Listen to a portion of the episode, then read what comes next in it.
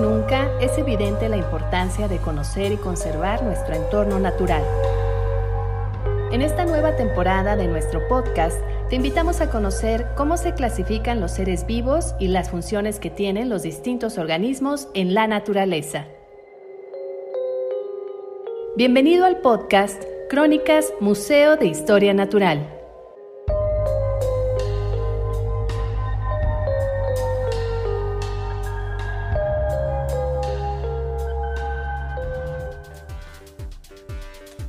Hola, ¿qué tal?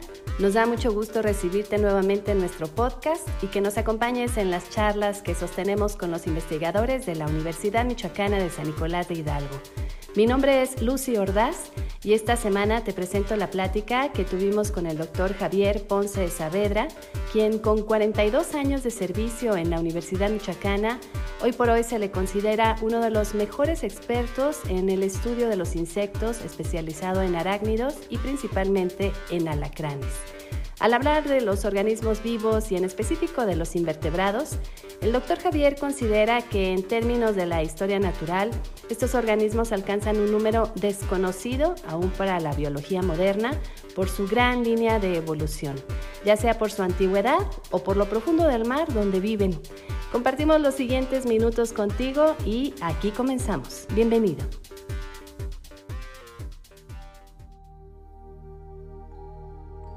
De hecho, eh, decir invertebrados es algo artificial desde el punto de vista estrictamente biológico.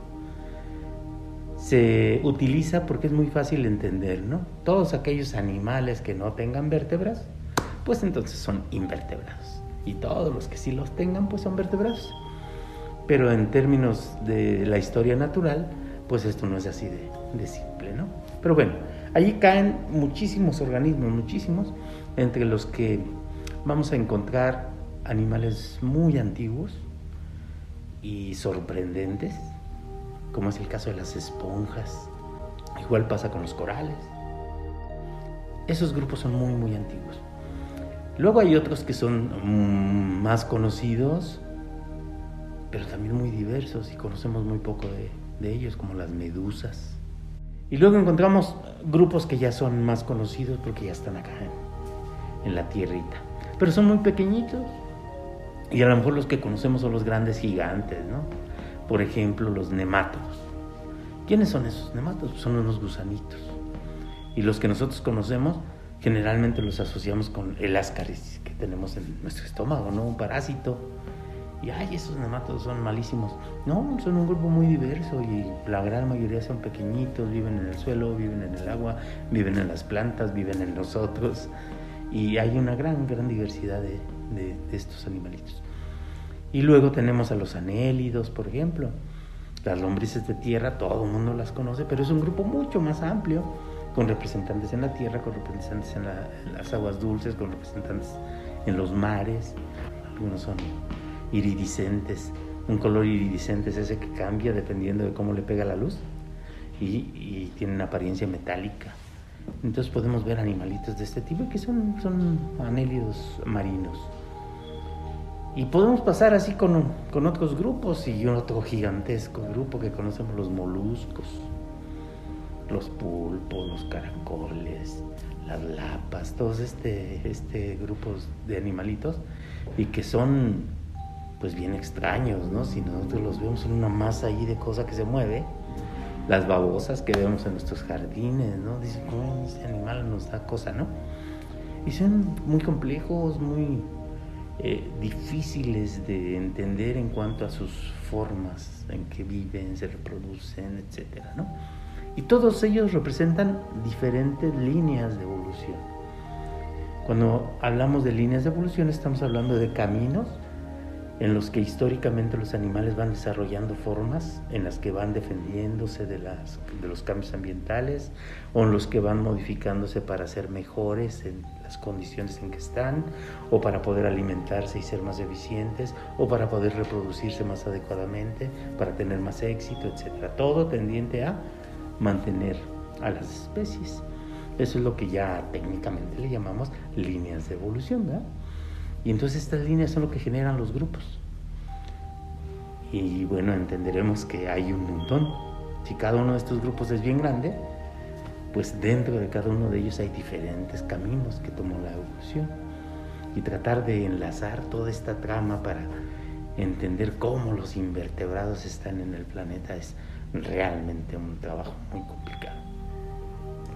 Dentro de esta línea de invertebrados existe una muy particular en la que te has eh, enfocado en el trabajo de los últimos más de 40 años, que es en el área de los insectos. Los artrópodos. Los artrópodos. Empecé trabajando con ellos, pero evidentemente el interés eran los insectos. Este, artrópoda es el grupo más diverso de animales que tenemos en el planeta. Un solito grupo de invertebrados es más que todos los demás animales y plantas y lo que quieran. ¿Sí? Solo insectos tenemos más de un millón de especies ya reconocidas y, digamos, descritas. Pero habrá 5 millones, 6 millones, según las estimaciones más conservadoras, de insectos que todavía no conocemos y que no conoceremos porque algunos se están extinguiendo. Este, en este momento hay extinciones por los efectos que provoca el humano.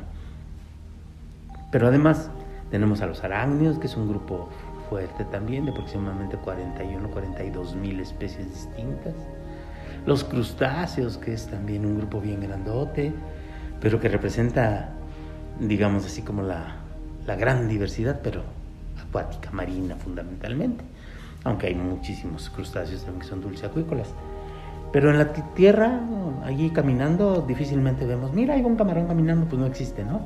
Pero sí existen cangrejos que pueden andar por acá este, en la tierra, que se adaptaron, que algunos generaron estrategias bien interesantes, como por ejemplo eh, portar la humedad ¿sí? en su cuerpo y poder mantenerse en ambientes bastante secos y de esa manera pues, se cargan su agüita y pueden sobrevivir. O a la inversa, vemos en, el caso de los insectos que son, eh, por definición, casi todos ellos terrestres, ahí comparativamente son mucho menos los acuáticos, pero algunos terrestres después desarrollaron estrategias para poder alimentarse en el agua, para poder estar un buen rato en el agua, como muchos escarabajitos que les llaman las tortuguitas de agua, que se sumergen y su pelo tiene, digo su pelo, su cuerpo tiene muchos pelitos, y entre los pelitos se van algunas burbujas de aire y ellos son capaces de aprovechar esas burbujas para poder este, andar ahí abajo alimentándose y luego volver a salir y hacen ese tipo de cosas. Primero trabajé con insectos, trabajé un poco con este, insectos de importancia económica, importancia forestal principalmente. ¿Por qué? Pues porque había el, digamos, apoyo para mis principios como investigador de mi maestro Sócrates Cisneros. Él trabajaba con plagas forestales, principalmente con una avispita, Sadiprion. Y entonces, bueno, pues como todo discípulo, pues lo primero que conoce es lo que hace el maestro, ¿no? Y entonces me interesé en eso. Eh, él me enseñó mucho más que entomología, me enseñó a ver la biología, a ver la vida. Me enseñó algo que es muy importante, el ser biólogo no es solamente ser un experto y tener el bagaje de conocimientos más amplio del mundo, porque eso al final de cuentas es una biblioteca. Una biblioteca andante no sirve para nada.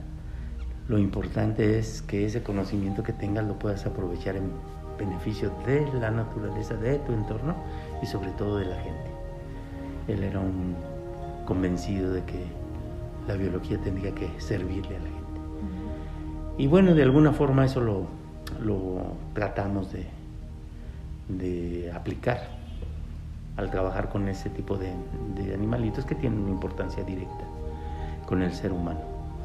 Y después de eso pues trabajamos la parte de conocer lo que hay en Michoacán, porque ese era también un objetivo en aquel entonces, de la década de los 80, era el objetivo primario de nuestro laboratorio de entomología, tener la representación de la diversidad de insectos de Michoacán.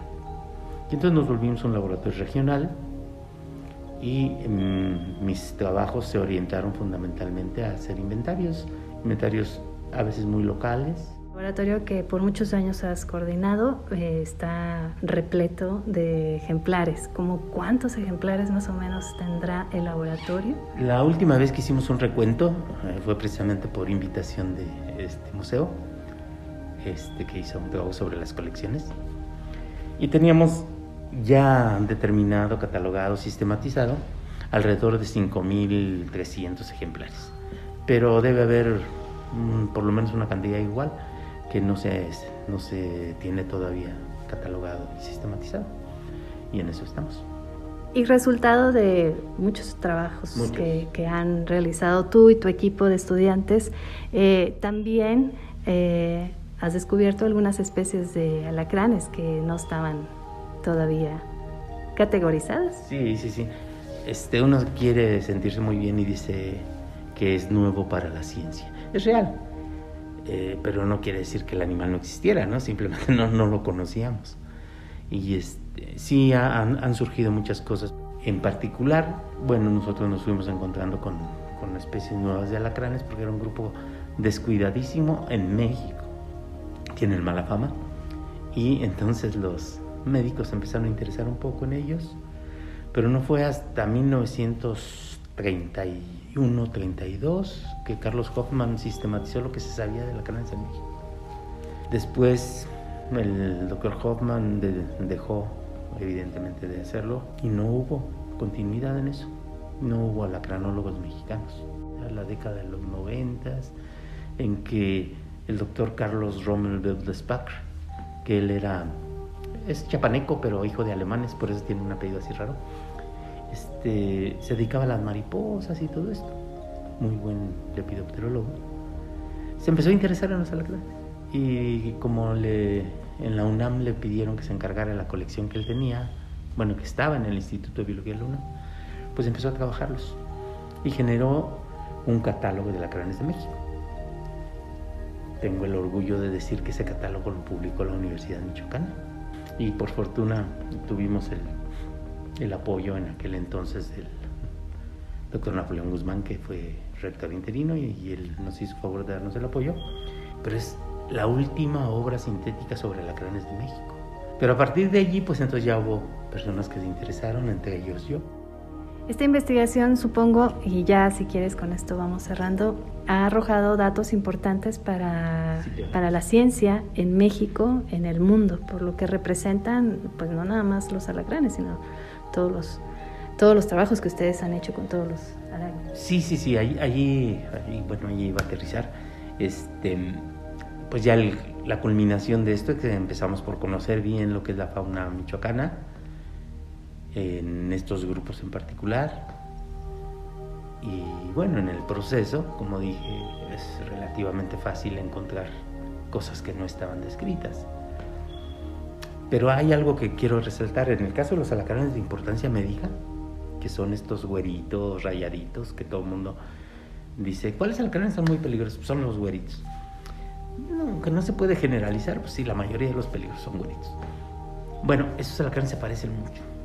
Entonces allí este, había, sigue habiendo todavía algunos problemas, porque se decía que en México había solo dos, tres especies que eran así peligrosas a la fecha, en un trabajo que publicamos en 2016, nosotros reportamos 17 especies de importancia médica. Eso implica que muchas de ellas estaban confundidas. Se les llamaba con el mismo nombre de otra especie. Pero hicimos el trabajo necesario para describirlas y separarlas.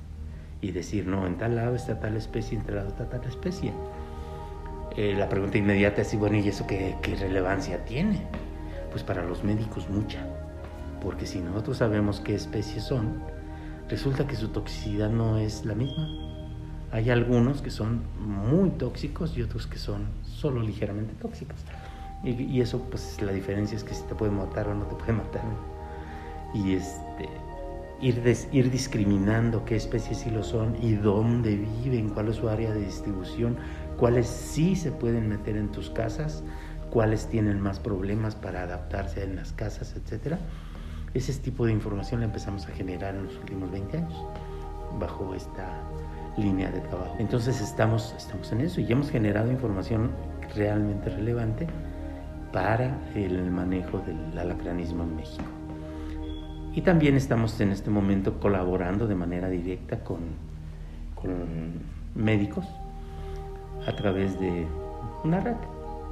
Este, hay una empresa, son los laboratorios Silanes, que son los encargados de producir los antisueros o los antivenenos, como le dice la gente, este, que ha apoyado mucho este tipo de trabajo. Y ellos tienen una red, evidentemente con la intención comercial de, que esos productos sean comprados, ¿no? Pero su labor es bien interesante porque esta red hace que se junte el conocimiento de los médicos con los biólogos, con los taxónomos, con los paramédicos, ¿sí? pero además eso genera eh, interacción directa con las, los centros de gobierno, las secretarías de salud, los hospitales públicos y privados. Y entonces, cuando hay un accidente de alacrán, o en este caso que últimamente es, muy peligrosa la mordedura del oxoceles, la araña violinista, eh, en México no está reconocido el oxocelismo como un problema de salud pública todavía. Es decir, no existe la normatividad y ni existe entonces el, fundamento para que los centros de salud o las clínicas dispongan del, suelo. Entonces, cuando ocurre una situación de esa, la gente se ve en problemas muy serios para conseguir el antiveneno y poder salvar la vida. Pues este tipo de redes ayuda muchísimo porque ubicamos dónde hay el antiveneno y, este, y se colabora para que el paciente sea atendido lo más pronto posible. Y esto pues ha permitido salvar algunas vidas. Nosotros como parte de, de esa red estamos representando a la Universidad de Michoacán. La Facultad de Biología forma parte de la red Tox Michoacán y también de la red nacional. El legado que quisieras dejar una vez que tú te pudieras retirar. El legado, pues voy a parecer arrogante, pero creo que ya lo tengo. Así como mi maestro de toda la vida, creo yo fui parte de su legado. Yo ya tengo varios, varias personas que se han formado hasta el nivel de maestría o de doctorado y que han venido a engrosar estas filas de taxónomos incomprendidos pero comprometidos. Creo que pues esa es una de mis funciones primarias y tengo muchos, tengo muchos. Eh, logrado a nivel de licenciatura casi 50 muchachos formados, nivel de maestría deben ser 12, 13, 4 de doctorado y todavía los que están formándose en este momento. Creo que ese es, si yo quisiera dejar algo es eso. Ya las publicaciones y todo lo que deriva, pues al final de cuentas eso va a ser historia muy pronto. Pero las gentes que puedan seguir una manera y una filosofía de cómo hacer ciencia, Creo que eso es lo más importante. Y si en este momento tuviera yo que jubilarme, creo que me iría tranquilo.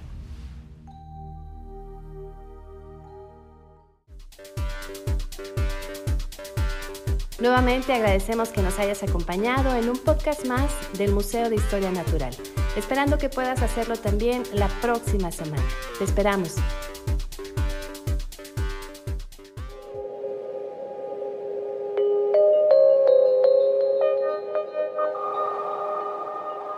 Gracias por habernos acompañado en nuestro podcast Crónicas Museo de Historia Natural, un llamado a crear conciencia sobre el valor de la vida en todas sus formas de expresión. Hasta la próxima.